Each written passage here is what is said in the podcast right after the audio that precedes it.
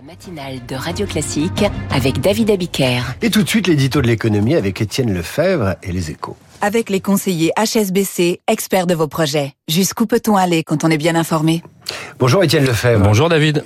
On a beaucoup parlé des hausses de taxes foncières tout récemment. Euh, elles ont donné des boutons à certains contribuables, mais d'autres taxes locales vont augmenter l'an prochain. Vous êtes un oiseau de mauvais augure. Oui, mauvaise surprise en vue pour certains propriétaires. C'est la taxe d'habitation cette fois qui est actionnée par les maires. Alors certes, il n'y a plus de taxe d'habitation pour la résidence principale, mais elle existe toujours pour les résidences secondaires et elle peut même être majorée dans les communes touristiques ou sous forte tension immobilière. Jusqu'à présent, un gros millier de villes étaient autorisées à le faire, mais depuis un décret paru fin août, 2500 de plus peuvent voter une surtaxe si elles le souhaitent et les décisions vont bon train.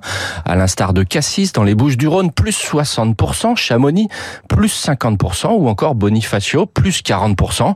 Désolé pour la prononciation.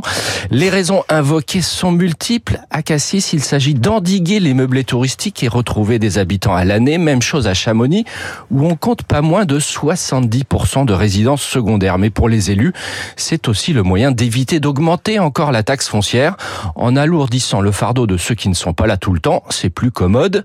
Pour ces derniers, en revanche, ça commence à faire beaucoup. Beaucoup, oui. Et en Ile-de-France, c'est la taxe de séjour qui fait monter euh, la température comme si on avait besoin d'augmentation de température.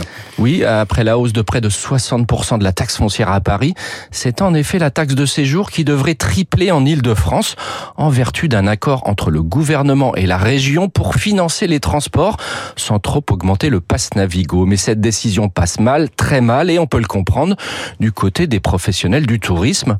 Cela va représenter, David, environ 25 euros de plus pour une nuitée à l'hôtel pour une famille. Les hôteliers mettent aussi en avant la concurrence sur le tourisme d'affaires avec une taxe de séjour qui sera désormais trois fois plus élevée que celle de Rome, la plus chère après Paris en Europe. Mais le gouvernement et la région, pour l'instant, font la sourde oreille.